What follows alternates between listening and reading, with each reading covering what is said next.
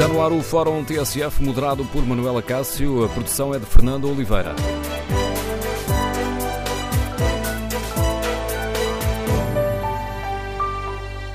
Bom dia. No Fórum TSF de hoje debatemos a polémica que envolve o ministro eh, Pedro Cisa Vieira e queremos ouvir a sua opinião. O PSD fez bem a levar este tema ontem ao debate quinzenal no Parlamento com António Costa. Esta questão fragiliza ou não o governo? Queremos ouvir a sua opinião. Número de telefone do Fórum 808-202-173. 808-202-173. 73. Para participar no debate online, pode escrever a sua opinião no Facebook da TSF e na página da TSF na internet. Perguntamos hoje, no inquérito que fazemos aos nossos ouvintes em tsf.pt, se esta polémica fragiliza o governo. Os primeiros resultados apontam numa direção clara. 70% dos ouvintes considera que sim, que esta polémica fragiliza o governo. Queremos ouvir a sua opinião. O ministro Pedro Cisa Vieira, que admitiu um, desconhecimento da lei, tem explicações uh, a dar ao país neste caso? E esta questão levanta ou não dúvidas sobre a capacidade de fiscalização do Tribunal Constitucional? O Tribunal Constitucional está também aqui em causa? Queremos ouvir a sua opinião. Recorde o número de telefone do Fórum 808-202-173. 808-202-173. Este caso foi eh, primeiramente noticiado pelo jornal online Eco que revelou que um dia antes de entrar eh, para o governo, o ministro adjunto abriu uma empresa imobiliária com mulher, onde tem 50% do capital e chegou a ser gerente não remunerado. Ontem de manhã, Pedro Cisa Vieira deu esclarecimentos públicos. O ministro adjunto, o primeiro-ministro, assegura que só dois meses depois de tomar posse é que tomou consciência da incompatibilidade do cargo no governo com o de gestor de uma empresa imobiliária. Garante que, assim que percebeu que existia essa incompatibilidade, renunciou à gerência da empresa.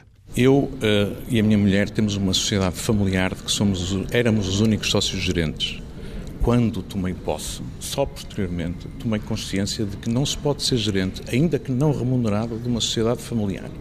E por isso pedi a renúncia quando foi chamada a atenção para isso. Durante cerca de dois meses não tinha essa noção.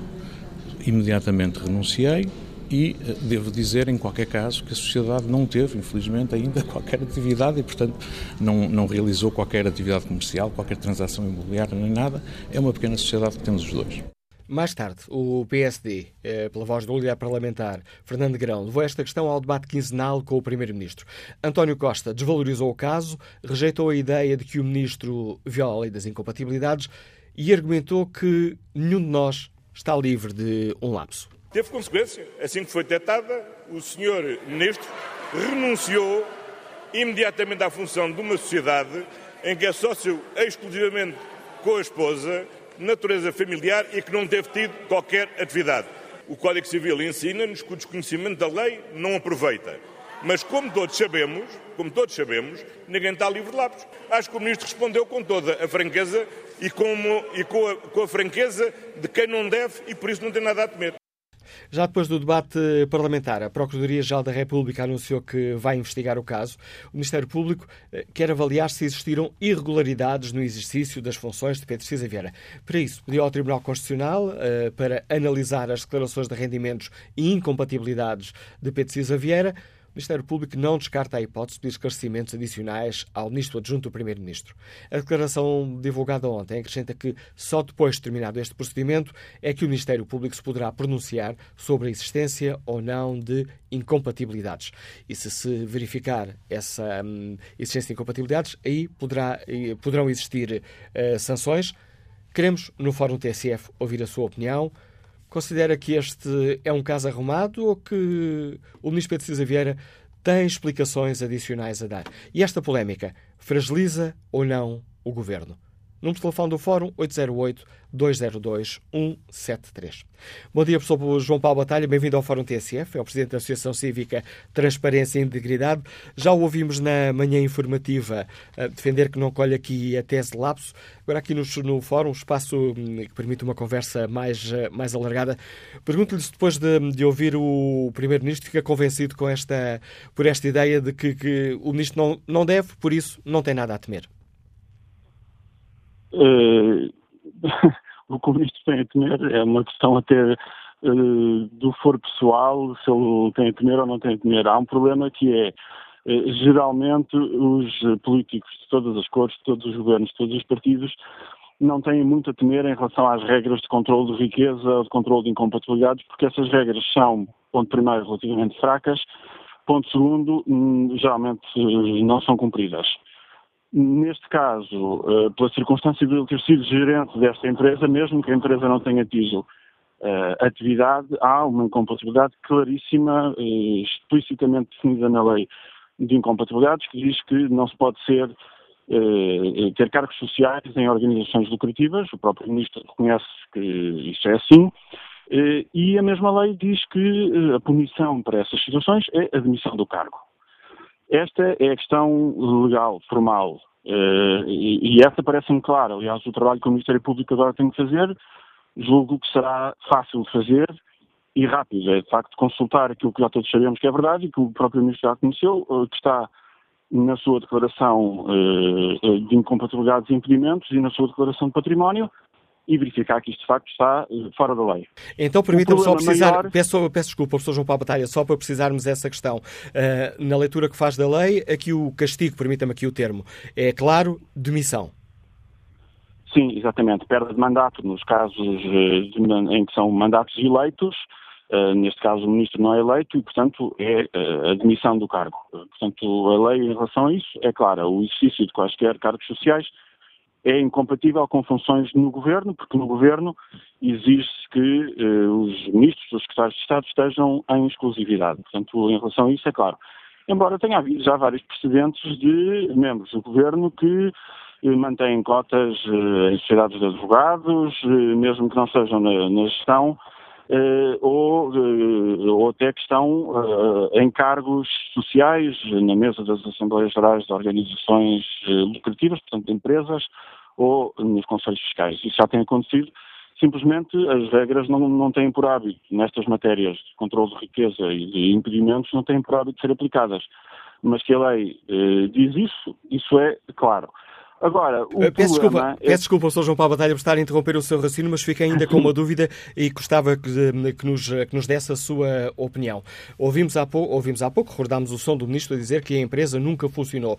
Ora, nestas questões, quando está aqui em causa a lei e a ética, a ética está submetida ao facto de, eh, de uma determinada violação ter permitido ou não lucros? Esse é que é precisamente o problema. Eh, mais até do que a questão de se ele foi ou não foi gerente, ou se ainda é ou não é gerente, o problema está no facto da empresa existir eh, e ter atividade aberta, mesmo que não esteja a operar. Eh, porque é aqui que está verdadeiramente a incompatibilidade. Isso significa que se o ministro tem uma empresa privada pronta a operar, portanto, pronta a, vender bens ou serviços, significa que qualquer pessoa que, porventura, queira comprar influência ou acesso ao ministro ou ao governo pode fazer um contrato com esta empresa privada, entregar à empresa do ministro eh, a gestão de um apartamento ou de uma casa de férias ou até por absurdo de uma marquise e, e com base nesse contrato com essa empresa privada passar para a esfera do ministro eh, as, as, quantias de dinheiro que quiser. Isso é obviamente um, não só um conflito de interesses, mas um risco objetivo de corrupção e de tráfico de influências que é inaceitável. Portanto, a lei o que diz é que não se pode ser eh, gerente, no caso, ou membro de corpos sociais de uma empresa. Eh, e é um patamar, eh, aliás, deficiente de controle que nem esse o ministro conseguiu cumprir, porque o problema nem sequer está no facto de ele ser ou não ser gerente, está em ser proprietário da empresa. Porque enquanto a empresa existir, existe este risco de ela ser usada para acobertar acessos de interesses particulares ao ministro. É por isso que a regra é e tem que ser eh, em cargos de governo a exclusividade. E a exclusividade não pode ser compatível com a existência de eh, empresas eh, particulares que os ministros possam ter, nas quais possam fazendo negócios paralelos. Este, está, eh, este é verdadeiramente o problema que nem sequer está previsto na lei, mas mesmo o pouco que está previsto na lei, que é apenas este exercício de cargos de, de gerência, no caso, eh, não foi cumprido. E, portanto, em, quer em termos jurídicos, quer em termos de uma apreciação maior da ética eh, e da idoneidade eh, e dos problemas de integridade que sugerem eh, em relação ao governo, eu acho que não há muitas dúvidas neste caso. E há pouco, quando eu interrompi por duas vezes o seu raciocínio, imagino que o professor João Paulo Batalha estava a dirigir para outro campo de reflexão que este caso suscita, que é a capacidade, ou até que ponto é que o Tribunal Constitucional tem capacidade para fiscalizar estes, estes rendimentos dos detentores de cargos políticos. Pois é, este é outro problema. Aliás, nós já temos visto sempre que há situações eh, dúbias, ou mesmo, como é o caso aqui, ilegais, eh, que se referem às declarações de patrimónios ou de eh, incompatibilidades dos eh, políticos, geralmente quem descobre sempre estas questões é a comunicação social e nunca é o Tribunal de Contas. Mas é difícil eh, apontar culpas ao Tribunal de Contas porque é preciso percebermos o que é que estamos a falar. Hoje em dia há um universo gigantesco de perto de 17 mil pessoas que estão obrigadas a apresentar declarações de rendimentos eh, e declarações, essas declarações de eh, eventuais incompatibilidades ao Tribunal eh, Constitucional. São 17 mil pessoas, portanto, membros do Governo, eh, do Parlamento, eh, eh, presidentes de Câmara e vereadores, altos funcionários públicos, é um universo de 17 mil pessoas, que entregam estas 17 mil eh, declarações, estes 17 mil pedaços de papel, em papel, escritos à mão, às vezes em letras indecifráveis, às vezes na mesma declaração há várias caligrafias diferentes, porque o político preencheu uma parte, outra parte foi preenchida pelo secretário, ou por um assessor, ou pelo contabilista, ou sabe-se por quem. E, portanto, há aqui um arquivo gigantesco, morto, de papelada, que vai para o Tribunal Constitucional e que é verificada no Tribunal Constitucional por três magistrados do Ministério Público e um, algum staff de apoio, que julgo que nem sequer são meia dúzia de pessoas. E, portanto, num prazo de quatro anos, que é o mandato típico de autarcas ou de deputados ou do governo, eles conseguem verificar 10%, cerca de 1.700, 1.700 declarações. Então, permita-me salientar, permita salientar aqui esta questão, porque imagino que alguns ouvintes estão a fazer a mesma pergunta do que eu. Eu percebi bem? 17 mil declarações, três magistrados judiciais? Exatamente, exato, três magistrados judiciais para verificar 17 mil declarações. Portanto, o, o mandato começa e acaba sem que se consiga verificar tudo, sem que se consiga verificar mais do que 10%, que é tipicamente o que eles conseguem verificar. Uh, mas podíamos pôr uh, três vezes mais ou dez vezes mais magistrados judiciais a fazer a verificação que uh, as coisas pouco melhorariam, porque estaríamos sempre a falar de declarações entregues escritas à mão, em papel, que não conseguem ser digitalizadas e cuja informação não consegue ser cruzada com outras fontes, nomeadamente o fisco, ou o registro, o registro comercial, ou o registro predial, ou o registro automóvel, quer dizer, não há nenhuma forma no, no estado atual destas declarações eh, de que isto seja verificável de forma mais simples, mais expedita e mais eh, eficaz. E, portanto, estas declarações, na verdade, não servem para grande coisa. Aliás, como disse inicialmente, quem verdadeiramente faz um mínimo trabalho de verificação das declarações acabam por ser os jornalistas, que de vez em quando têm uh, a iniciativa de ir ao Tribunal Constitucional consultá-las uh, e, e recolher os dados e, e verificá-los porque o Tribunal Constitucional em si não é capaz de fazer e não é por preguiça, nem, nem sequer até por falta de meios, é porque o sistema está desenhado de uma forma que o proíbe de ser eficaz. E este é um dos problemas cruciais.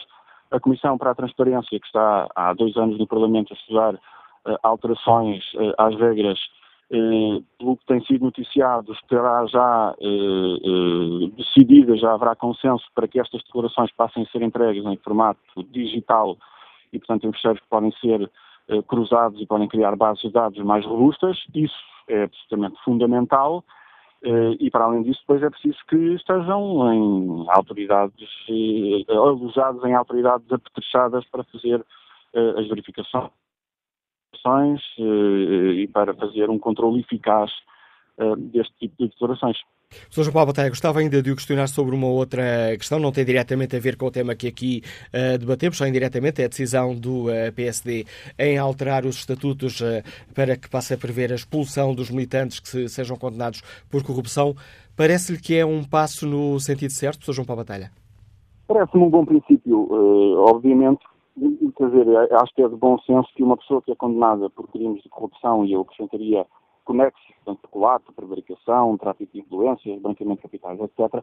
Qualquer pessoa que é condenada por crimes contra o interesse público não tem idoneidade para ter militância eh, partidária, se nós entendermos que os partidos são eh, instituições eh, ao serviço do país, ao serviço de boas políticas públicas. Portanto, parece-me um, um, bom começo, mas é um começo. Eu acho que é importante os partidos definirem as suas próprias normas de conduta interna porque muitas vezes, eh, muito antes de uma pessoa ser condenada, eh, eh, pode estar envolvida em processos como arguído e como suspeito, que em si levantam problemas de imagem para o partido ou para a instituição e precisam de ser preservadas com mecanismos, mínimo, de suspensão de funções e mecanismos preventivos da parte das organizações, no caso dos partidos, para que não se vejam atingidos por, pelos estilhaços de, de percepção e de imagem que muitas vezes sejam associados nesse caso. Portanto, eu acho que é útil que haja, que a condenação seja uh, uma linha vermelha e que a partir de uma condenação deixe de haver lugar nos partidos para pessoas que cometeram crimes contra o interesse público, uh, mas é uma linha vermelha que deve ser acompanhada com o tempo de mecanismos de conduta interna mais robustos nos partidos políticos. Sr. João Paulo Batalha, agradeço o contributo que trouxe ao debate que hoje fazemos aqui no Fórum TSF. Vamos, sem demora, ao encontro dos, um, dos nossos ouvintes, saber como olham para este caso. Consideram que está um caso arrumado, está tudo esclarecido, ou se, pelo contrário, consideram que o Ministro Pedro Cisa Vieira eh, tem eh, esclarecimentos adicionais a dar. E este é um caso que fragiliza ou não o Governo. Queremos ouvir a opinião dos nossos ouvintes. Importa aqui esclarecer que, obviamente, convidamos o Ministro, junto do Primeiro-Ministro, Pedro Cisa Vieira, para participar no debate, mas hoje Conselho de Ministros, Ministro está a participar na reunião do Governo. Bom dia, Maria Leal, é gestora, Liga-nos de Lisboa. Qual é a sua opinião? Sim, bom dia. Olha, é, é, o caso é um caso arrumado, como são todos. Nós, aquilo que me faz lembrar, a forma como estamos a viver em Portugal, a nível de justiça, é, faz-me lembrar um bocado aquilo que estudei na escola sobre a Idade Média, por isso aos senhores feudais e ao povo. E neste momento nós estamos a ser governados precisamente dos seus feudais, que fazem o que querem, o que bem lhes apetece, e o povo está calado. Não tem possibilidade de se defender, não tem possibilidade de ir buscar justiça, não tem ninguém que o defenda. É exatamente a mesma coisa. Nós estamos no século XIV, ser governados com comissões de ética, reguladores, cheios de almofadinhas e de coisas bonitas, de onde não sai nada. Nada. E eu quero ver até onde é que vamos chegar, porque é ridículo aquilo que está a acontecer neste momento com, com, com, com, situações como estas, que são mais do que muitas, aparecem todas as semanas. Parece que temos na Assembleia da República ovos podres, é só ovos podres. E são pessoas que são escolhidas e que são admitidas, que deveriam estar a governar-nos e só estão completamente a desgovernar. Eu não sei o que é que isto vai acontecer. Terá, ser, terá que ser um dia o povo a entrar dentro da Assembleia da República e a desfenestrá-los, a mandá-los a todos pela janela. Não podemos fazer apelos à violência, Maria Leal. Imagino que esteja a utilizar uma linguagem simbólica, mas no espaço livre opinião não podemos fazer apelos à violência história, pronto, é absolutamente simbólica, e é claro em sentido figurativo que eu estou a dizer. Eh, e hoje em dia, eh, graças a Deus, o povo conseguiu evoluir mais do que, do que os senhores feudais. Mas é aquilo que, eu estou, que, que, que me faz parecer, é que estes senhores brincam brincam, das comissões de ética não sai nada nem coisa nenhuma, as pessoas sabem perfeitamente, toda a gente sabe, olhos vistos, o que é que esses senhores fazem e desfazem, e não, e não se faz rigorosamente nada até o dia, e que nós vamos ficar, eu não consigo perceber mais, nós temos a mínima coisa, o desgraçado do português paga multas e paga isto e ele, e ele tirado aquilo a toda hora e minuto. Esses senhores brincam, fazem as leis, modelam as leis à, à forma deles, precisamente como se passava na Idade Média, conforme a nobreza funcionava e o povo calava. Nós damos a carne e os ovos e eles a nós. Não nos dão rigorosamente nada. Ficamos em casa a comer pão e água. Obrigado, Maria Leal, por ter partilhado connosco a sua opinião. Que avaliação de toda esta polémica faz o economista Luís Santos, que nos escuta em Sintra? Bom dia. Bom dia. Eu, eu antes de mais, surpreendo muito a própria existência deste programa. Uh, o que denota uh, o, o, terceiro mundismo uh, do país onde vivemos.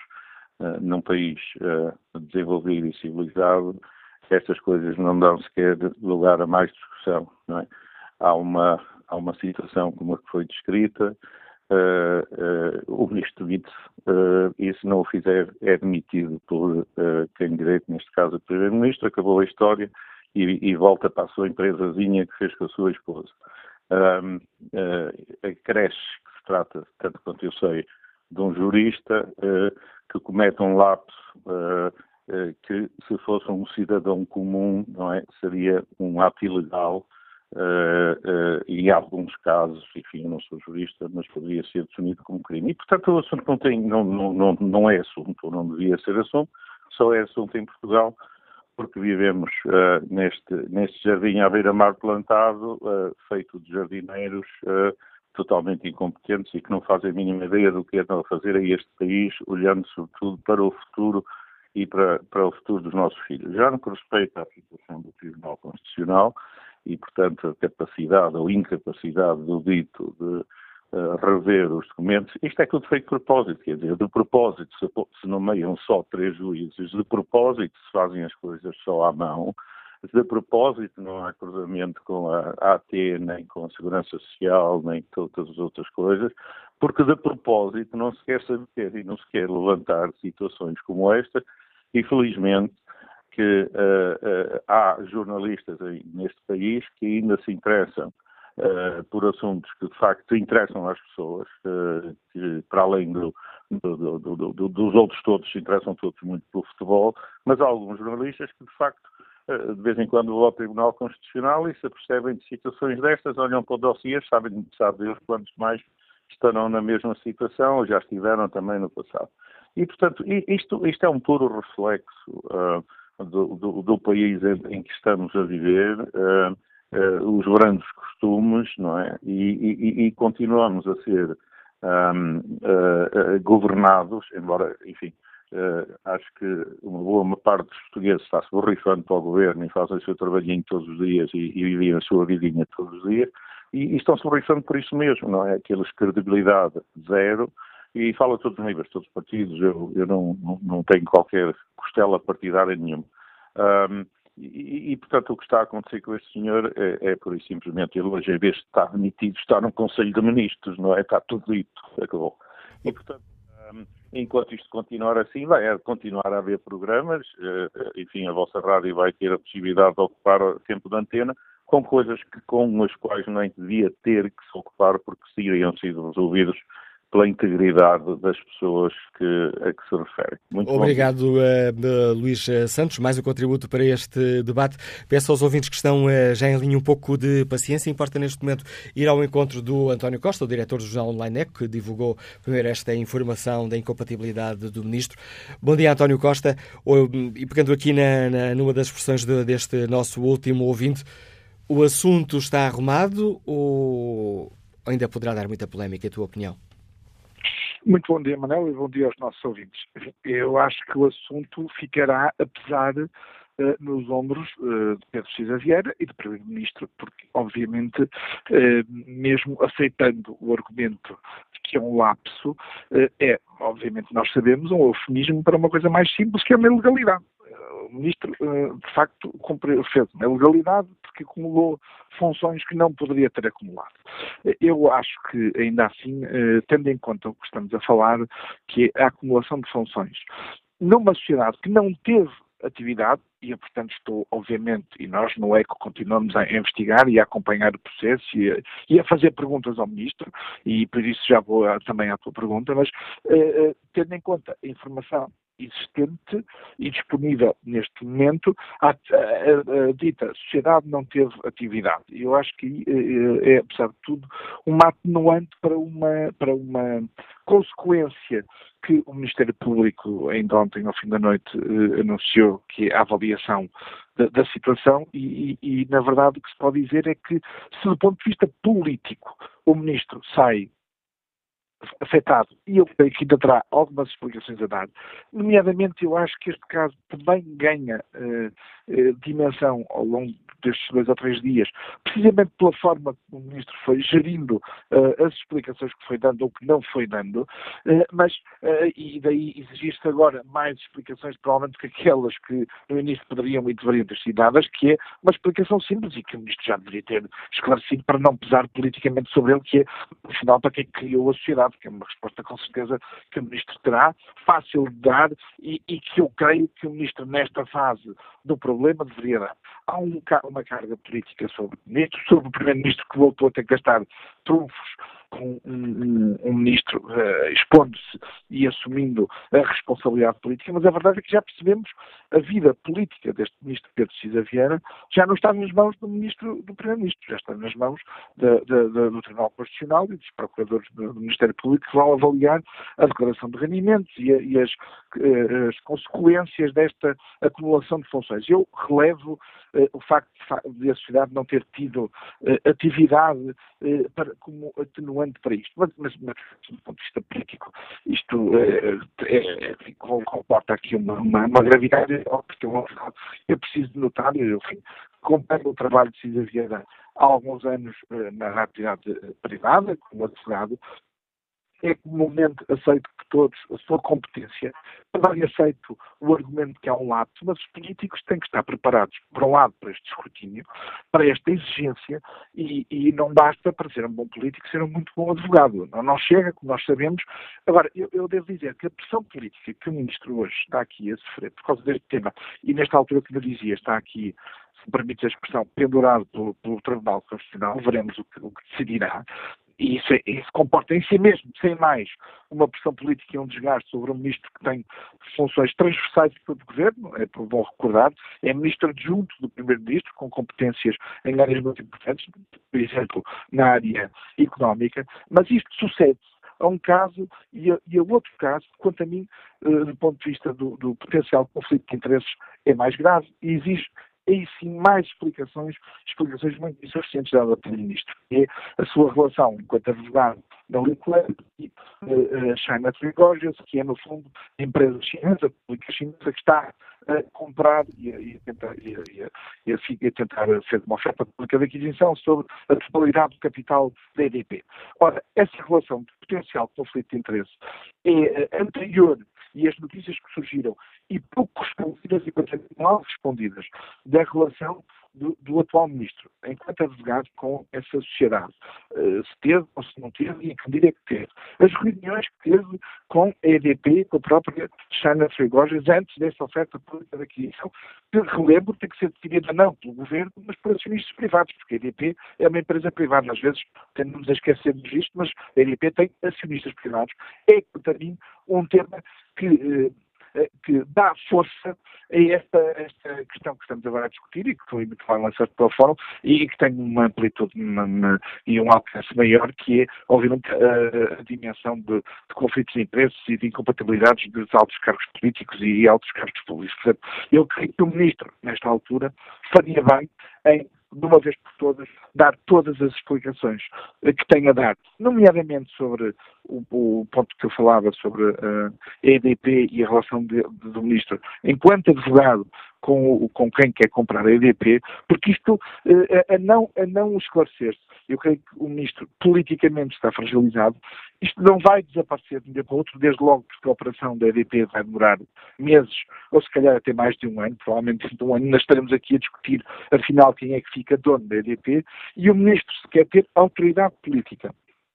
Noutras áreas, noutros temas, noutras, noutras matérias relevantes que está a acompanhar, por exemplo, a capitalização das empresas.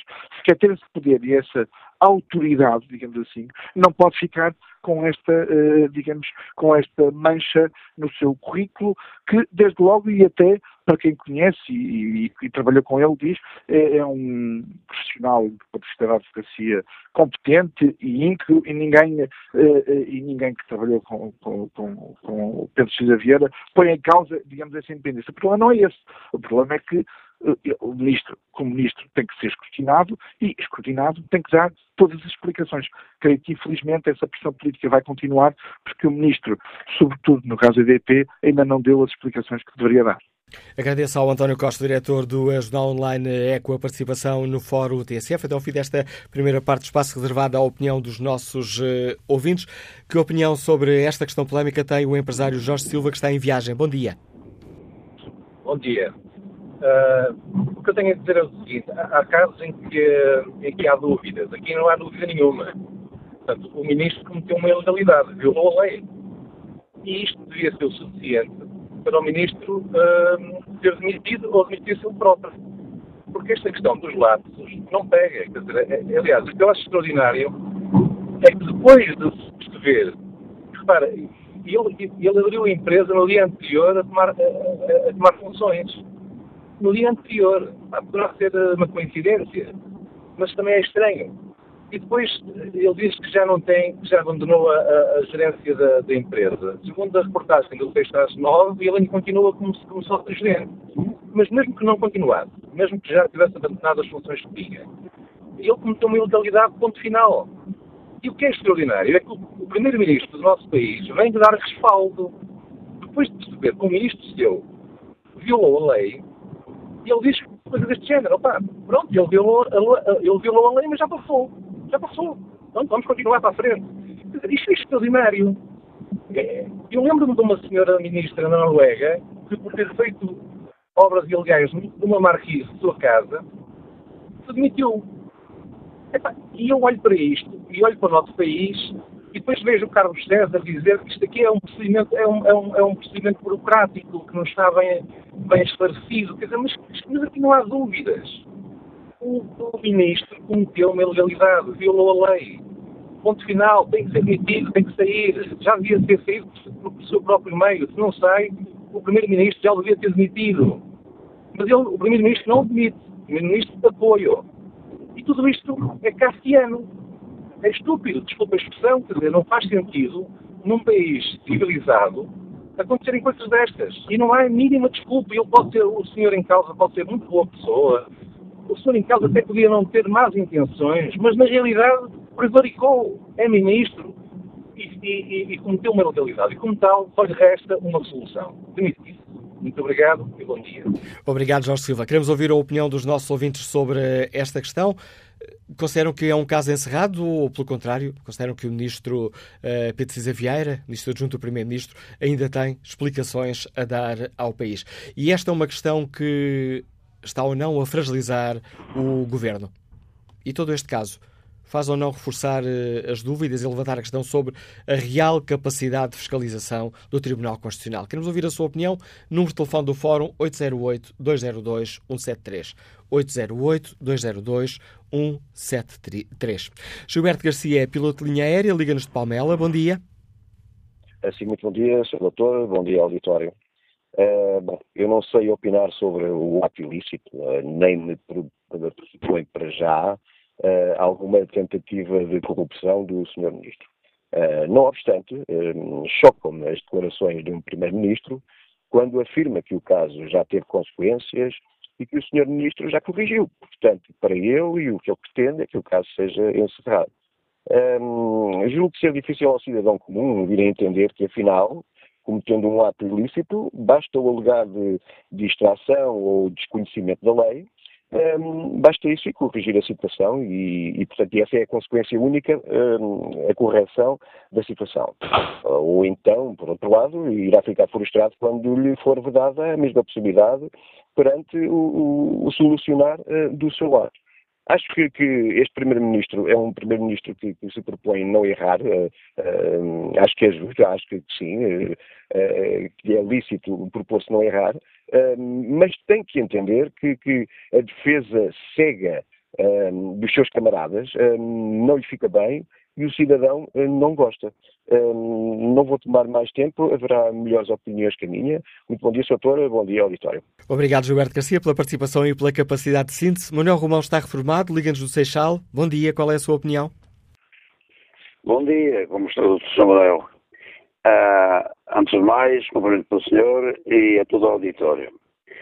Uh, quanto ao Sr. Ministro Zé Vieira, sendo ele um magistrado, eu pago que um indivíduo com essa cultura e esse, esse, esse saber não saiba que está a, a, cometer um crime. Portanto, ou ele é mentiroso ou é incompetente. Uh, este assunto é de facto complicado, não é? Mas, tanto já ouvi tanta gente falando, eu pouco mais tenho a acrescentar. Mas já agora permita-me que acrescente só um ponto. Quanto às leis e à corrupção, nós sabemos que há muitas leis e muita gente trabalhar contra a corrupção, mas ela existe e, e cada vez mais. Só devia acrescentar uma coisa, era impedir os, os políticos de sair do governo e entrar imediatamente nas, nas empresas. Porque isso aí é um ponto que eu acho que já devia ser tocado. Imaginemos, por exemplo, já isso é um assunto que já tem acontecido com muita gente, saem do, do governo e vão, para, vão para, para as empresas. No caso da Motengil, por exemplo, a Motengil tomou conta dos aterros todos do país, com papinha feita, com as infraestruturas preparadas, nem investiu nada, e olha que está muito dinheiro, e eu estou a falar de você. E o que é que acontece? O antigo governo, já agora, desculpe-me lá, mas tem que falar disto, o antigo governo entregou tudo isso à Motengil. E pronto. O Sr. Paulo Porta saiu do CDS, onde é que ele foi? para Motengil, ganhar quanto? 36 mil mensais. E eu pergunto, então, e o governo não, não entende, os políticos não entendem que isso está mal? Pergunta que nos deixa Manuel Romão, já desviaste aqui da questão essencial, mas de facto as coisas estão ligadas. Agradeço o seu contributo, Manuel Romão. Estamos quase, quase a terminar a primeira parte do Fórum TSF. Passo a palavra ao gestor João Melo, que está no Estoril. Bom dia. Olá, bom dia. Bom dia uh, a todos os ouvintes do Fórum. Uh, respondendo muito sinteticamente à sua questão, uh, este caso, na minha opinião, está arrumado no sentido que deve, deve estar, deve, o, o ministro não tem outra alternativa não demitir-se. Uh, acho triste, de certa maneira, o Primeiro-Ministro minimizar este caso, aliás, mas é uma característica dele que a primeira tendência é sempre minimizar as coisas face à importância. O caso não é muito importante. Efetivamente, ele cometeu uma, uma, uma, uma ilegalidade, é uma pequena ilegalidade, é um lapso. Uh, podem podem uh, pôr todas as figuras de estilo que quiserem na nação, é uma ilegalidade e, nestes casos, uh, especialmente em outros representantes do Estado, quanto mais alto, maior a responsabilidade. E sendo assim, as coisas deviam ser o mais transparentes possíveis e não se devia estar aqui a alimentar uma polémica face a uma pessoa que não só tem uma responsabilidade muito alta, como é ministra adjunto para algumas das áreas mais importantes que este país está a precisar agora, nomeadamente as económicas, e não pode ficar fragilizado por uma questão uh, ligada a um, a um conflito de interesses. E é com esta opinião de João Mel que chegamos ao fim da primeira parte. Retomamos o debate aqui no Fórum TSF depois das notícias das 11.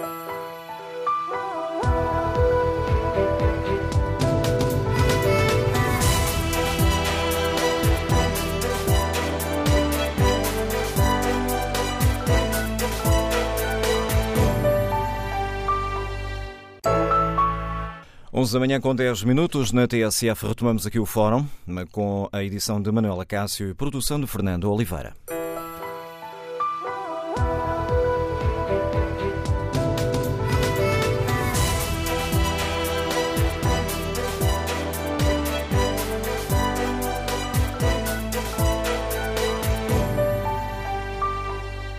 No Fórum TSF hoje queremos ouvir a opinião dos nossos ouvintes sobre a polémica que envolve o ministro Pedro Cisa Vieira.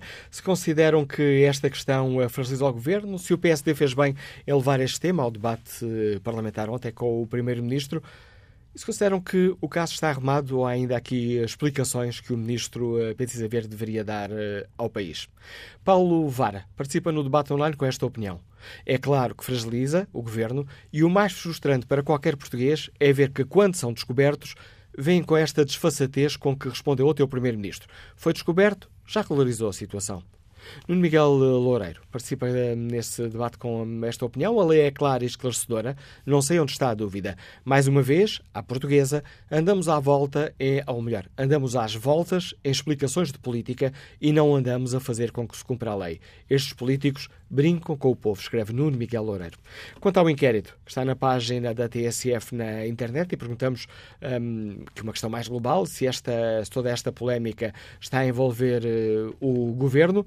Ora, o sim começou fora com vantagem. Neste momento, lidera ou não, 59% dos ouvintes que já responderam ao inquérito consideram que esta polémica não fragiliza o governo. E que opinião sobre esta questão concreta tem o Pedro Bastos Lopes, comentador político da TSF? Bom dia, Pedro. O governo vai pagar Bom uma. Dia, ou estará a pagar uma fatura por esta polémica? Oh, Manel, eu, vamos lá ver. Eu não duvido, eh, e todos nós sabemos, que as faturas políticas se pagam, eh, infelizmente, de uma maneira independente de um caso ter, eh, ser de facto grave e penalizador para um governo ou não. Quem, os cidadãos e quem está mais atento aos fenómenos da política, sabe que é possível essa penalização. Agora, convém eh, nós não nos deixarmos todos, e digo mesmo todos, quem faz opinião, os cidadãos, os jornalistas, eh, não nos deixarmos cair numa espécie de caldeirão onde, eh, onde há uma acusação, enfim, completa, seja lá do que for, sobre aquilo que for, desde que uma pessoa exerça um cargo político. Eu tenho estado a ouvir, como ouço sempre, o, o, o fórum da TSF e, e, e, o meu respeito, minha consideração por todos os ouvintes é total, como é evidente, mas eu verifico que nós só temos uh, ouvintes e infelizmente, na minha opinião, é essa a voz que agora anda nas ruas, considerada voz popular ou opinião pública, somos constituídos por seres absolutamente perfeitos, em que se confunde irregularidades com crimes, é, vai tudo no mesmo saco. Quer dizer, o, o, a questão aqui é que nós temos, temos, uma, temos um problema do ministro, o problema é este. Há um ministro que forma uma empresa imobiliária com a sua mulher, portanto uma empresa familiar, durante dois meses, durante dois meses, onde essa empresa não teve qualquer tipo de atividade, exerceu o cargo de ministro e de gerente dessa empresa. Isto é ilegal. Sim, senhora. E então, o que é que se deve fazer?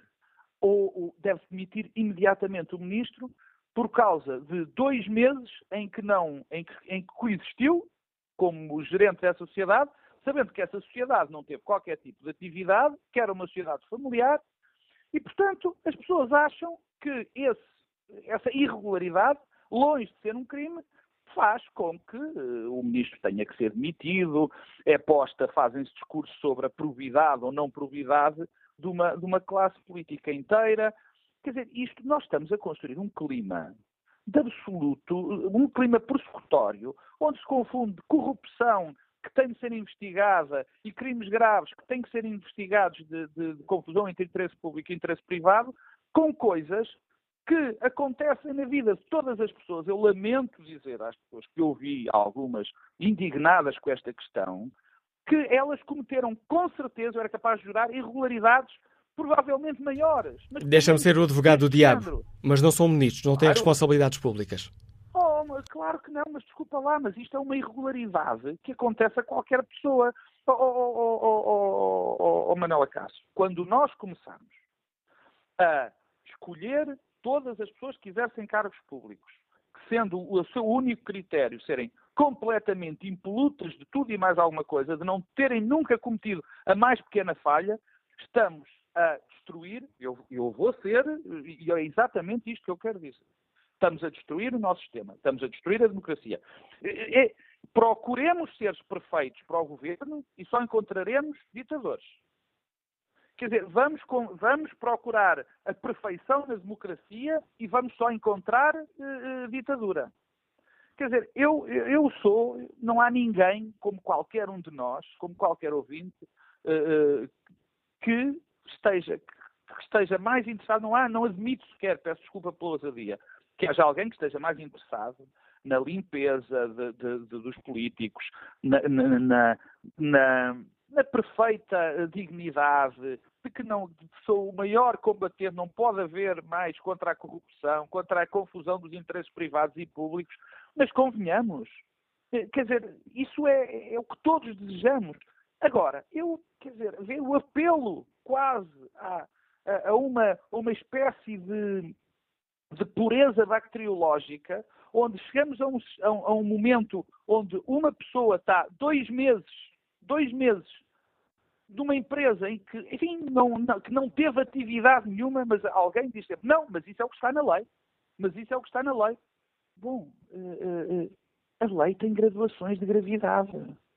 Quer dizer, eu, francamente, Manela Cássio, eu acho que estamos a construir um, um país um bocadinho terrível, quer dizer, o ambiente que se vive é, é incrível, e ainda para mais fazer esse discurso político em cima deste tipo de coisas. Acho isto, acho que vivemos um momento perigoso e acho que este, este tipo de discurso e a maneira como as pessoas, porque está criado o ambiente, como as pessoas rapidamente caem nesta espécie de armadilha de confundir tudo, de querer pessoas bacteriologicamente puras, de achar que os, que os ministros não são pessoas como todos nós, eu, francamente, eu acho que isso nos deve levar a refletir porque estamos para ir num caminho muito perigoso.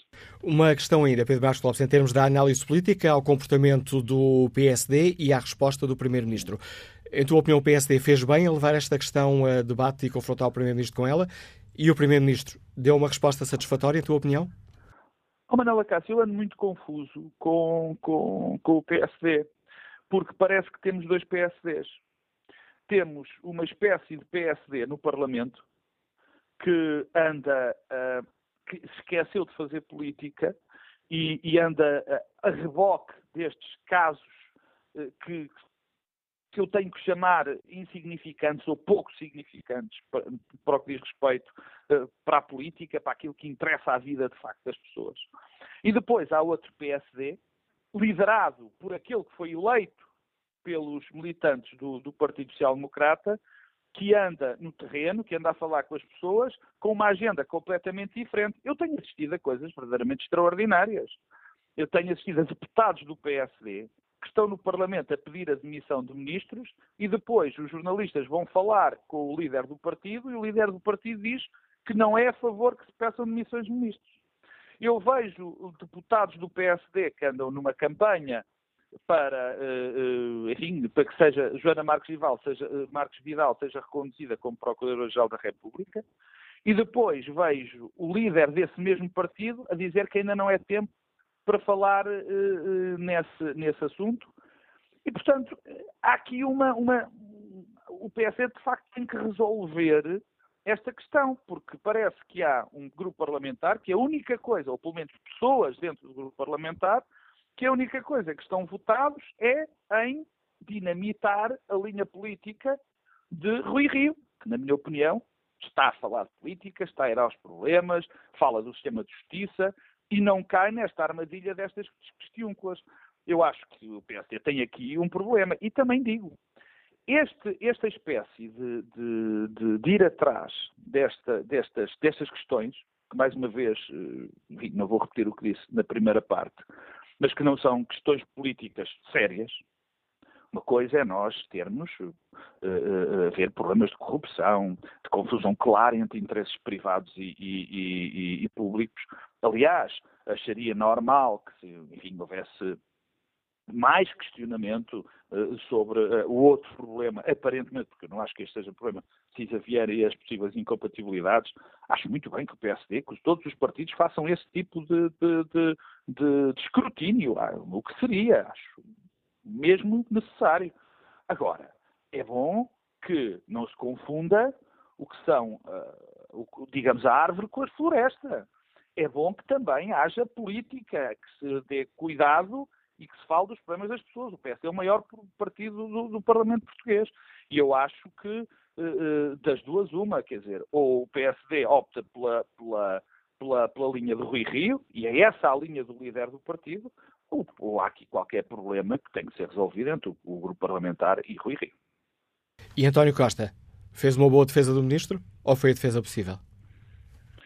Acho que é a defesa possível, eu acho que é a defesa possível porque é muito difícil. Eh, eh, eu não sou nem de todo, nem pouco mais ou menos um, um, um apoiante, nem deixo de ser deste governo, mas a questão que se levanta, isto nem tem a ver com a política do governo, tem a ver com uma questão que está longe disso. É? E é muito difícil combater, combater este clima instalado, que se está a instalar que nós fomos deixando instalado nos últimos tempos, com razões, com boas razões de uma determinada forma, ou seja, há problemas de corrupção, há problemas que foram sendo descobertos, que têm que ser uh, investigados e que condena-se quem tem que se condenar, é, é, bem verdade, mas depois, a partir daí, fomos todos, ou, ou estamos a ir todos num, num, numa espécie de, um, de, um, de uma onda que não tem fim, não é?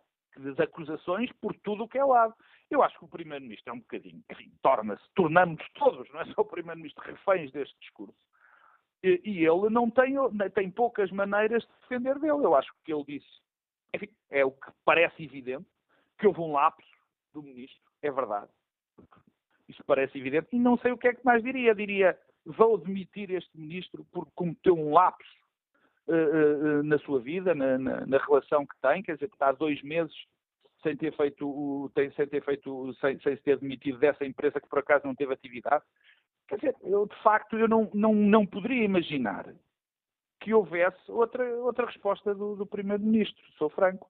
Porque se o próprio Primeiro-Ministro, que embala também, que embarca também nesta, nesta terrível onda, enfim, não sei onde é que isto irá parar. Obrigado, Pedro Bastos Lopes, pela reflexão que deixas no Fórum TSF.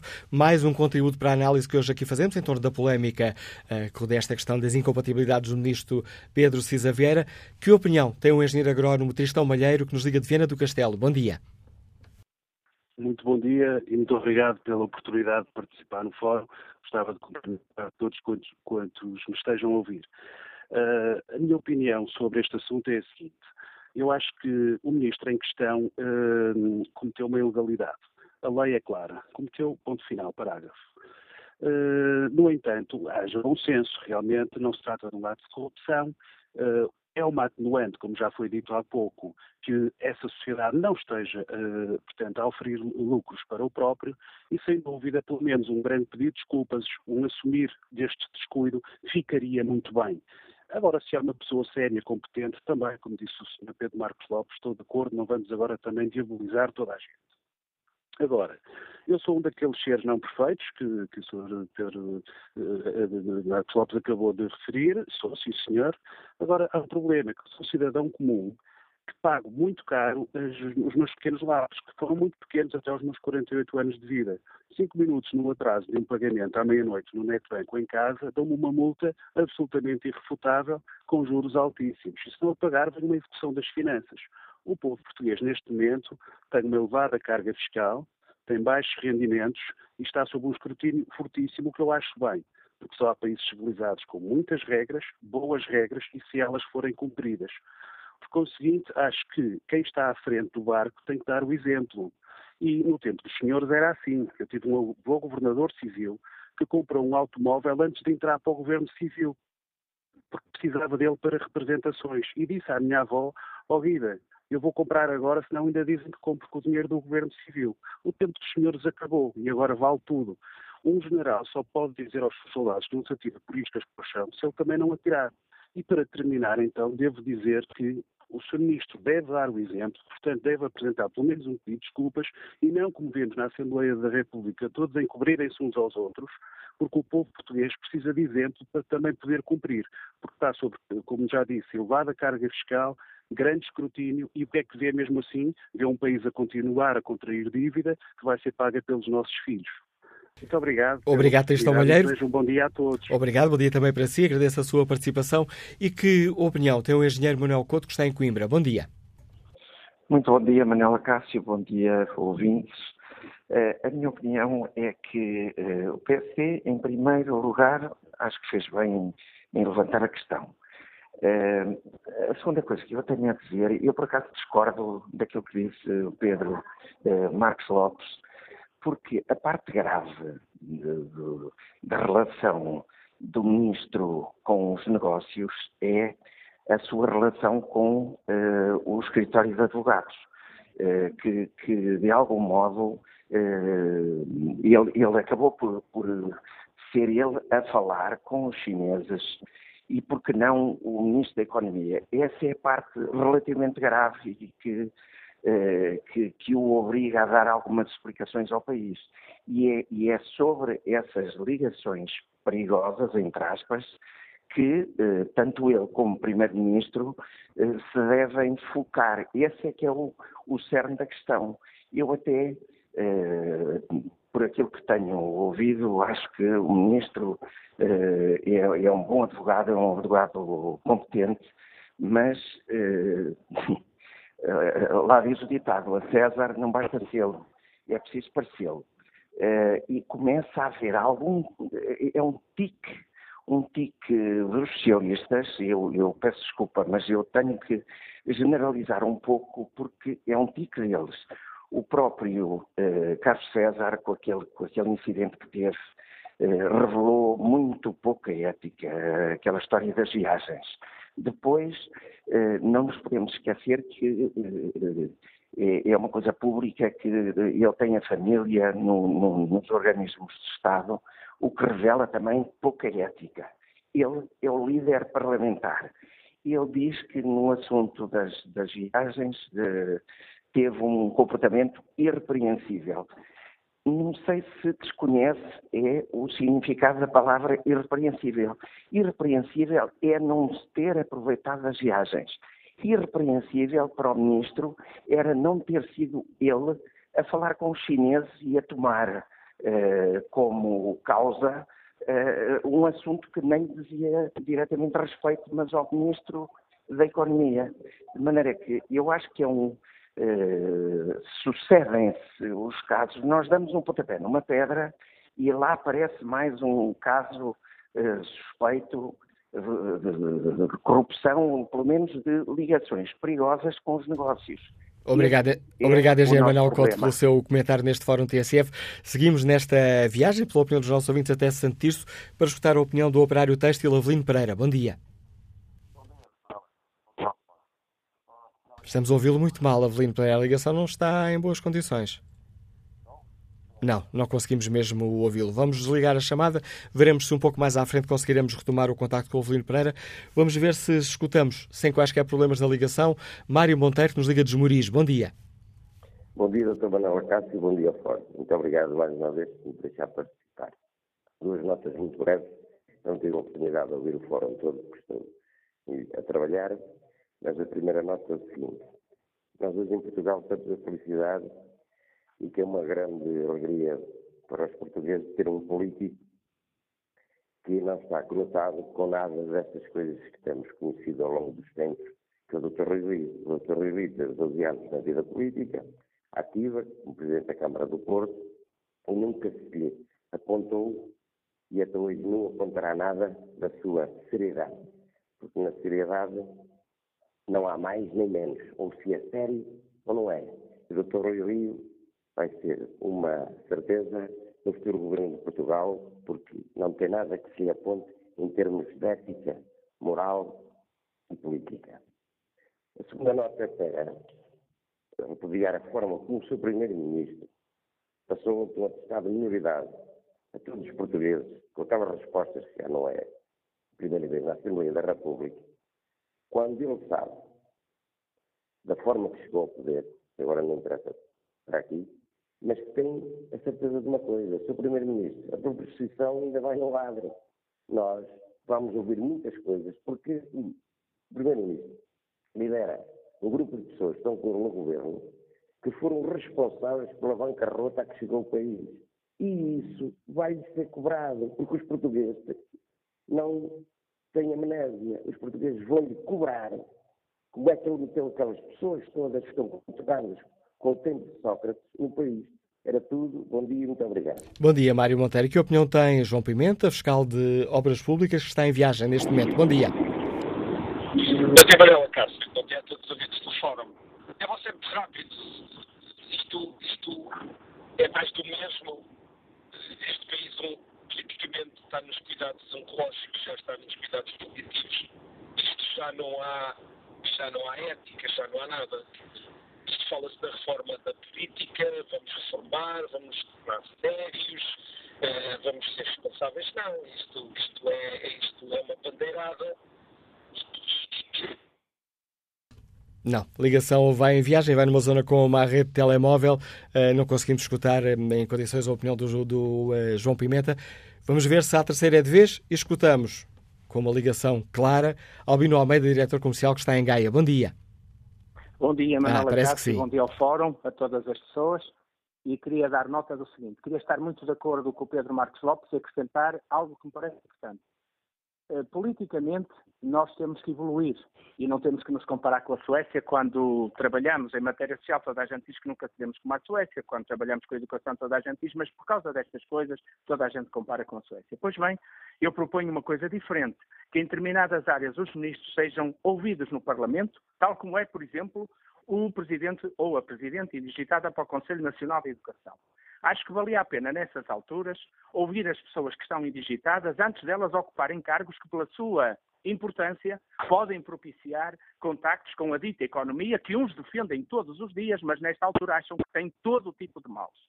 E, portanto, aquilo que digo é, muito claramente, espero que a Procuradora-Geral da República e também o Tribunal de Contas encontrem uma solução para casos destes, porque de facto o que vocês hoje revelam através de João Paulo Batalha é brutal. 17 mil lugares de, que têm que ser escrutinados para percebermos se são ou não eh, se reúnem ou não as condições para desempenhar os lugares em matéria de transparência e, e, daquilo que é exigido para os cargos públicos, é naturalmente, e só ter 10% disso escrutinado, é uma incapacidade que o Estado não pode ter.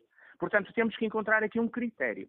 E o critério é todas aquelas áreas que, pela sua, pelo seu melindre, pela ligação natural que existe entre a economia e os, os interesses e a política, devam ser escrutinados previamente numa audição da Assembleia. Porque isto faz para o Presidente do Conselho Nacional de Educação, que, em princípio, não tem nenhum tipo de problemas dos que estão aqui a ser hoje colocados.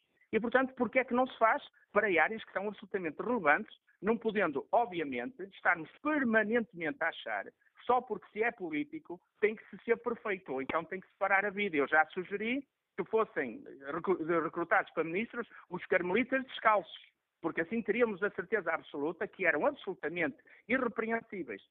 E, portanto, estamos a atingir um patamar, como diz o Pedro Marcos Lopes, estamos a abrir a porta a um qualquer ditador que chegará lá por eleições, porque as pessoas acham que, em vez de serem sensatas, encontrarem mecanismos efetivos, como tem, por exemplo, os Estados Unidos, de prevenção destas situações, acham melhor que quando determinadas pessoas sobem, mesmo dentro dos partidos, pega-se numa agendazinha de segredos ou de tesourinhos deprimentes e então revela-se à opinião pública, porque quero dizer isto com toda a franqueza. Há jornalismo que investiga e jornalismo que não investiga nada. E é muito mais fácil investigar quando alguém leva um dossiê ou quando o Ministério Público permite a passagem de informações do que verdadeiramente prevenir, porque a democracia pode ser imperfeita, mas não há sistema mais perfeito do que ela. Muito obrigado, Manuela Cássio. Obrigado, Albino Almeida. E que opinião tem sobre esta questão polémica, João Andrade, que está reformado e que nos liga de Lisboa? Bom dia. Estou, muito bom dia. Uh, o que eu acho é que uh, uh, existem leis, leis leis para todos os cidadãos. O cidadão sabe que não pode roubar, por exemplo, e que é punido, sabe? E, portanto, não, não, não rouba, não... Há uma série de leis que os cidadãos são obrigados a cumpri-las, se não levam, senão são uh, altamente penalizados. Eu acho que esta, esta situação de, de, quem vai para cargos políticos tem que apresentar as declarações e tudo isso. É, o grande culpado é a própria pessoa. A pessoa sabe o que vem na lei nem deve ser, nós também sabemos que a fiscalização em Portugal é muito, é muito fraquinha em, em, todas as, em todas as áreas, é muito, é muito fraca.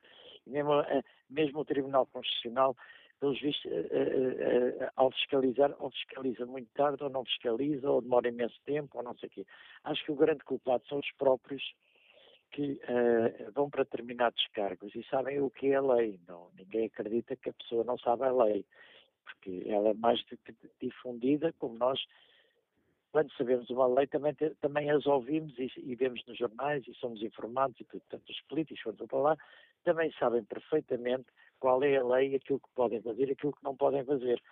Mas a mais é muito mais, uh, é de uma responsabilidade ainda muito maior uh, esses políticos saberem a lei, toda a lei que, que existe. Eles, aliás, quando vão para lá, devem ser bem informados da lei. Este, o grande mal aqui em Portugal, é, o grande mal, e, e, e, nós vemos a impunidade que há em determinados políticos. É? Eu lembro do Ferro Rodrigues, que um dia, por causa do segredo de justiça, diz que não houve aquelas cenas que não, não queria saber.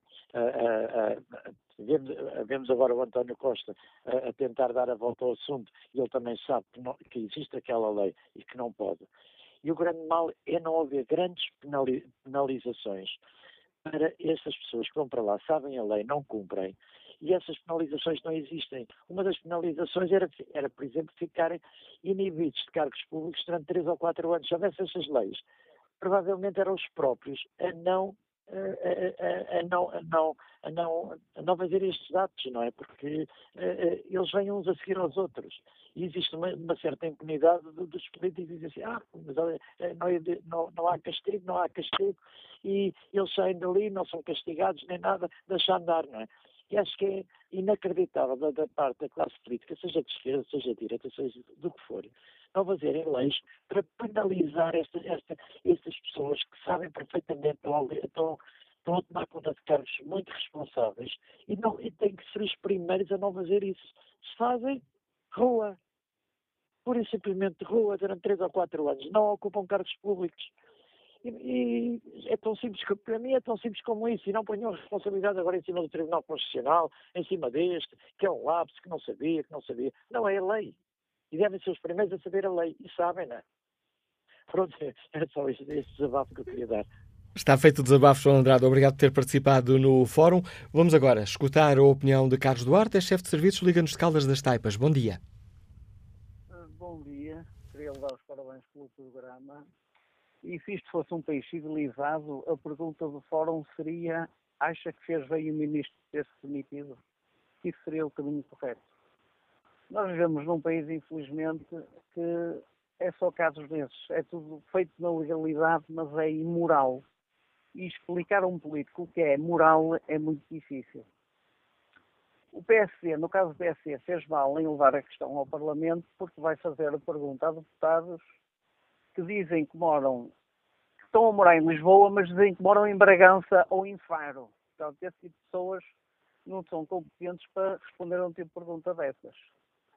Em relação ao António Costa, o António Costa uh, faz parte daqueles portugueses que só têm direitos. Os deveres são para os outros. E tudo que eles fazem é normal. E isto começou mal, porque o António Costa não ganhou as eleições por pouquinho, perdeu-as por muito e teve a lata de continuar. Portanto, uma pessoa dessas também não pode julgar ninguém porque ele já começou mal. Está bem?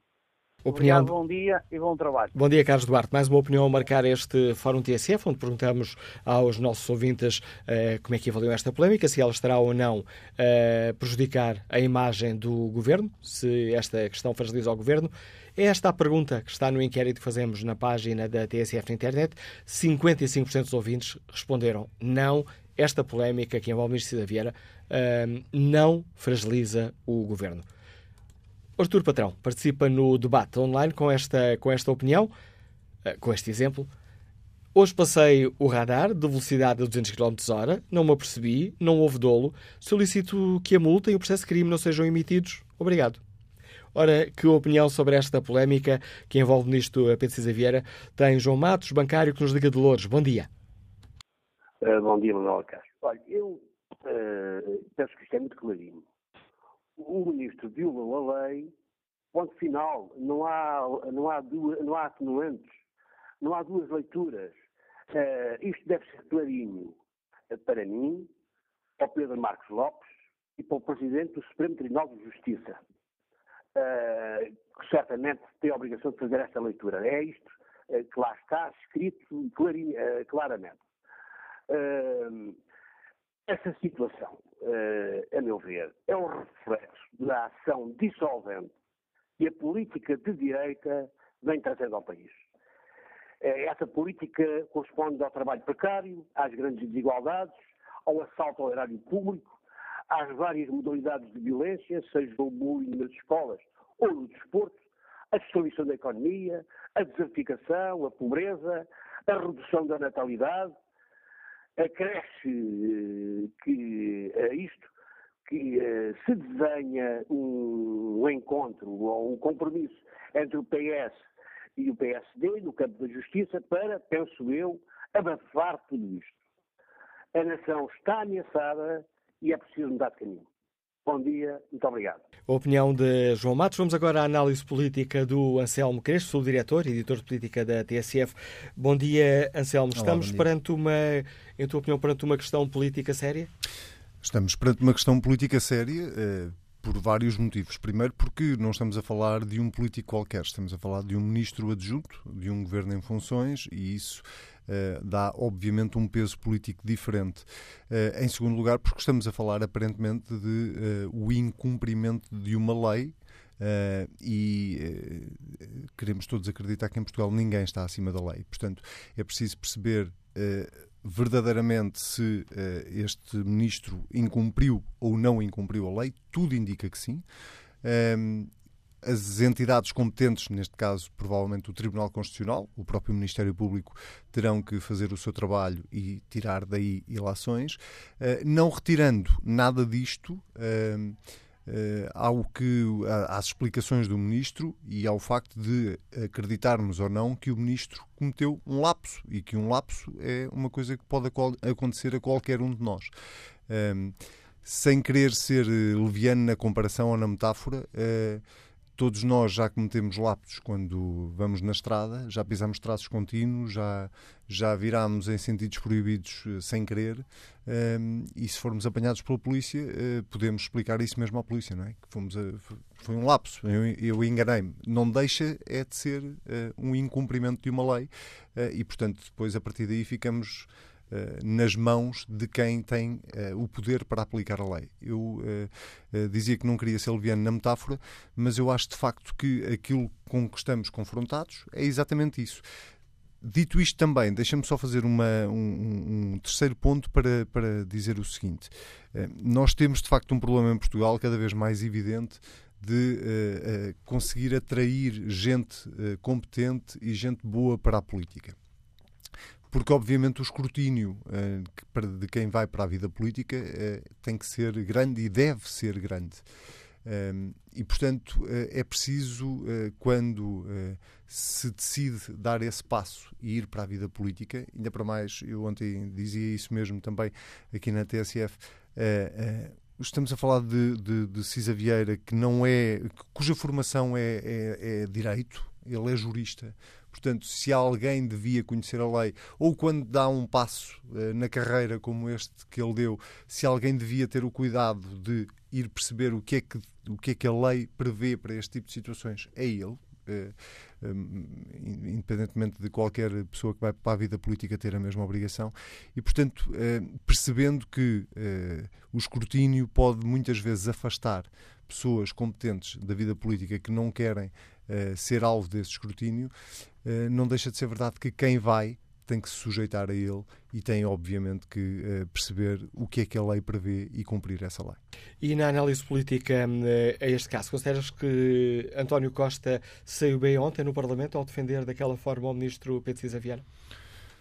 Eu acho que António Costa tentou uh, ensaiar uma a única defesa possível uh, do ministro Cisa Vieira, uh, sabendo que ele tinha incumprido uma regra. António Costa tentou de alguma forma suavizar um, ehm, e, e, e, classificar apenas de lapso aquilo que aconteceu. Ora, não é um lapso apenas, pode ter partido de um lapso mas é um lapso que na prática resulta no incumprimento de uma lei. Portanto, eu acho que António Costa tentou uh, matar o assunto uh, ontem no Parlamento, uh, claramente não o conseguiu fazer. Claramente isto vai ter ainda mais episódios para a frente, sobretudo se tivermos em conta que o Ministério Público agora está em campo e, portanto, isso terá que ter, obviamente, uma conclusão, que o próprio Tribunal Constitucional terá que estar em campo e isso vai ter que ter uma conclusão. E, portanto, acho que do ponto de vista político, António Costa podia uh, ter assumido uh, uma posição uh, mais, não é mais clara, mas podia ter assumido uma posição um bocadinho mais franca em relação à, àquilo que estamos a discutir tentou matar o assunto, claramente não, não, não o conseguiu fazer. Utilizando aqui outra metáfora, tendo em conta isso, nos estás a dizer, com o Ministério Público a investigar este caso, e a informação é oficial, foi a Procuradoria-Geral da República que o anunciou, uh, António Costa poderá ter aqui uma bomba relógio em mãos. Pode ser desativada ou não? Pode, pode ter aqui uma bomba relógio em mãos, porque pode lhe custar um ministro. E é disso que estamos a falar neste momento. Um, agora é importante perceber se António Costa vai pagar para ver, o que é que será a conclusão do Ministério Público e a conclusão do próprio Tribunal Constitucional, uh, se o próprio Ministro Cisa Vieira vai pagar para ver ou se, uh, em função do desenrolar dos acontecimentos, uh, quer o Primeiro-Ministro, quer o Ministro Cisa Vieira vão, eh, de alguma forma, tentar antecipar-se a esses acontecimentos e eh, tomar uma decisão sobre a continuidade de Cisa Vieira no Governo. Mas é disso que estamos a falar, muito objetivamente. Estamos a falar da, de, de, de, da possibilidade deste Ministro poder cair, eh, que ele está diminuído politicamente, disso não há nenhuma dúvida, eh, porque eh, lapso ou não Uh, há obviamente aqui uh, o incumprimento de uma lei e a partir daí isso diminui obviamente politicamente o ministro. Uh, é perceber o que é que António Costa vai fazer, se vai tentar segurá-lo até ao fim ou se vai ter mesmo que o deixar cair. A análise de Anselmo Crespo, diretor e editor de política da TSF. Vamos agora ao encontro de João Pereira, está reformado, liga-nos de Lisboa. Bom dia. Bom dia. Eu vou, vou analisar este caso noutro aspecto. Estamos perante um lapso que, aliás, está esclarecido, eh, mas dada a importância que uma bancada do Parlamento deu à, questão, concluo que essa gente não tem, não tem nada de importante com que se ocupar. Para se, exercer, para se exercer uma atividade lucrativa, que é incompatível, aliás, com uma função mundial, não é preciso recorrer-se a uma sociedade ou ter-se uma sociedade.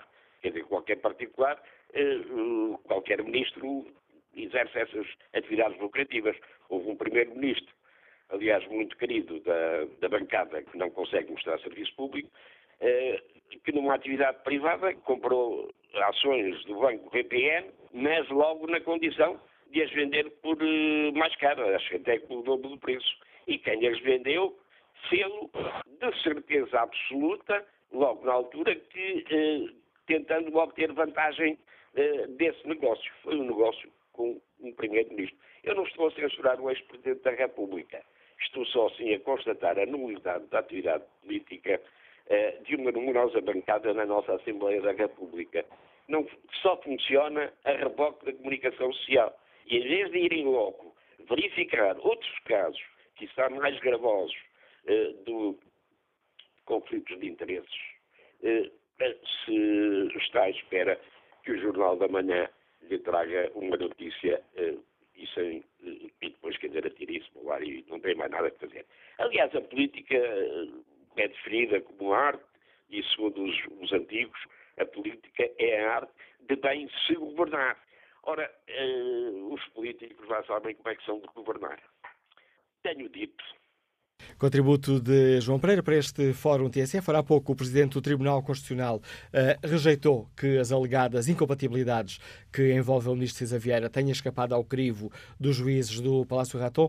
Questionado esta manhã, à margem de uma conferência que se realiza em Lisboa, Costa Andrade explicou que as declarações dos políticos são entregues ao Ministério Público. Não, não escapou, pura e simplesmente não escapou. As pessoas entregam as declarações, o Ministério Público analisa-as e o Ministério Público propõe ao Tribunal Constitucional o que tiver por conveniente. O Tribunal Constitucional não falhou nenhum passo. Então, uh, o que é que realmente aconteceu? Uh, foi então uma falha do Ministério Público que não, não foi, junto do não, não foi falha, não foi falha nenhuma junto do Tribunal Constitucional. O, o Ministério Público, ao que, eu, ao, que eu, ao que eu penso, tem centenas de declarações para analisar. Centenas. E esta ainda não falta de meios. analisada? Só perguntando ao Ministério Público.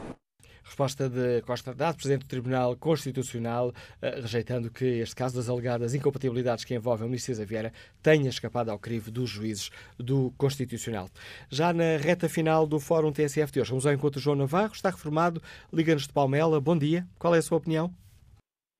Olá, olá Manuela Cássio, eu não sou João, sou José, mas tudo bem, ok. Peço desculpa e agradeço-lhe a correção.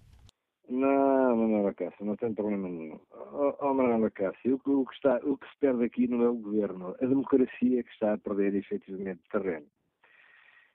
E, de facto, a moral e a ética, uh, de facto, não andam juntas. Este senhor, efetivamente, que é um, uma pessoa formada em Direito, tem que conhecer, efetivamente, as leis e o caminho para onde se rege. O, que está aqui em causa, de facto, volto novamente a repetir, é a qualidade da nossa democracia. Eu aqui há dias disse, aqui num fórum onde entrevi, que nós estamos a caminho de uma ditadura. Isto são maus exemplos. Isto são maus exemplos. E o Sr. António Costa, eu, eu, estou vacinado contra, contra o António Costa, porque o Sr. António Costa, quando foi aquela questão, efetivamente, de, do banco entrar na Santa Casa da Misericórdia, eu reti o que ele disse. Eu retive. E, efetivamente, ele disse foi pena a ideia não ser dele. Repare bem, efetivamente, os zigue-zagues que estes senhores, efetivamente, fazem na política. E, de facto, isto é preocupante. De facto, os políticos eh, não podem ser perfeitos, como qualquer cidadão não, pode, não, não, não é perfeito, todos nós cometemos erros. Agora, estar acima da lei e estar a branquear a situação, isto não pode ser. E a democracia, não é questão do governo, a democracia está a perder terreno, a meu ver. Manuel Cássio, um bom dia. Obrigado, João Navarro. Que opinião tem a professora Maria Pereira, que nos liga do Barreiro? Bom dia. Bom dia. Olha, a minha opinião é a seguinte: eu acho que o que, fragiliza esta situação não fragiliza o governo, fragiliza a, a democracia propriamente dita. E o, o, problema começa, de facto, pela incapacidade do sistema de fazer o controle necessário destas situações. Portanto, neste sentido, digamos que talvez pudesse haver aqui, não direi a palavra benevolência, mas enfim, uh, o senhor, de facto, tem, tem a obrigação, até por, por formação académica e profissional, de saber que esta situação não deveria acontecer. É um facto, mas isso cabe-lhe a ele refletir sobre sobre o assunto e tomar a decisão, a decisão que entender do ponto de vista pessoal e coletivo. Mas eh, em relação ao sistema, o sistema não funciona nisto, nisto como não funciona noutras coisas tão, tão graves ou se calhar ainda mais graves. E devo dizer que este debate deve ser eh, eh, alargado a outras questões, como por exemplo no poder local, ser possível um funcionário público ser ao mesmo tempo vogal numa junta de freguesia e ser vogal numa associação de bombeiros, ou um vereador ser ao mesmo tempo uh, deputado da Assembleia da República, ou ser vereador numa, numa Câmara e ser ao mesmo tempo funcionário no, no sistema privado, numa empresa. Quer dizer, há todo um, um conjunto de questões que devem de ser analisadas para melhorar o sistema, porque na realidade, como as coisas funcionam, uh, cria a perversidade e cria ligações e possibilidades de fazer coisas que, no fundo, co conduzem à corrupção e conduzem ao favorecimento de uns em detrimento de outros. E é só isto que eu desejo dizer. Muito bom dia. Bom dia. É com a opinião da professora Maria Pereira que chegamos ao fim do Fórum TSF de hoje. Quanto ao inquérito que fazemos aos nossos ouvintes, eh, na página da TSF na internet, a polémica que envolve o ministro eh, Pedro Cisa Vieira fragilizou o governo, 53% dos ouvintes considera que não.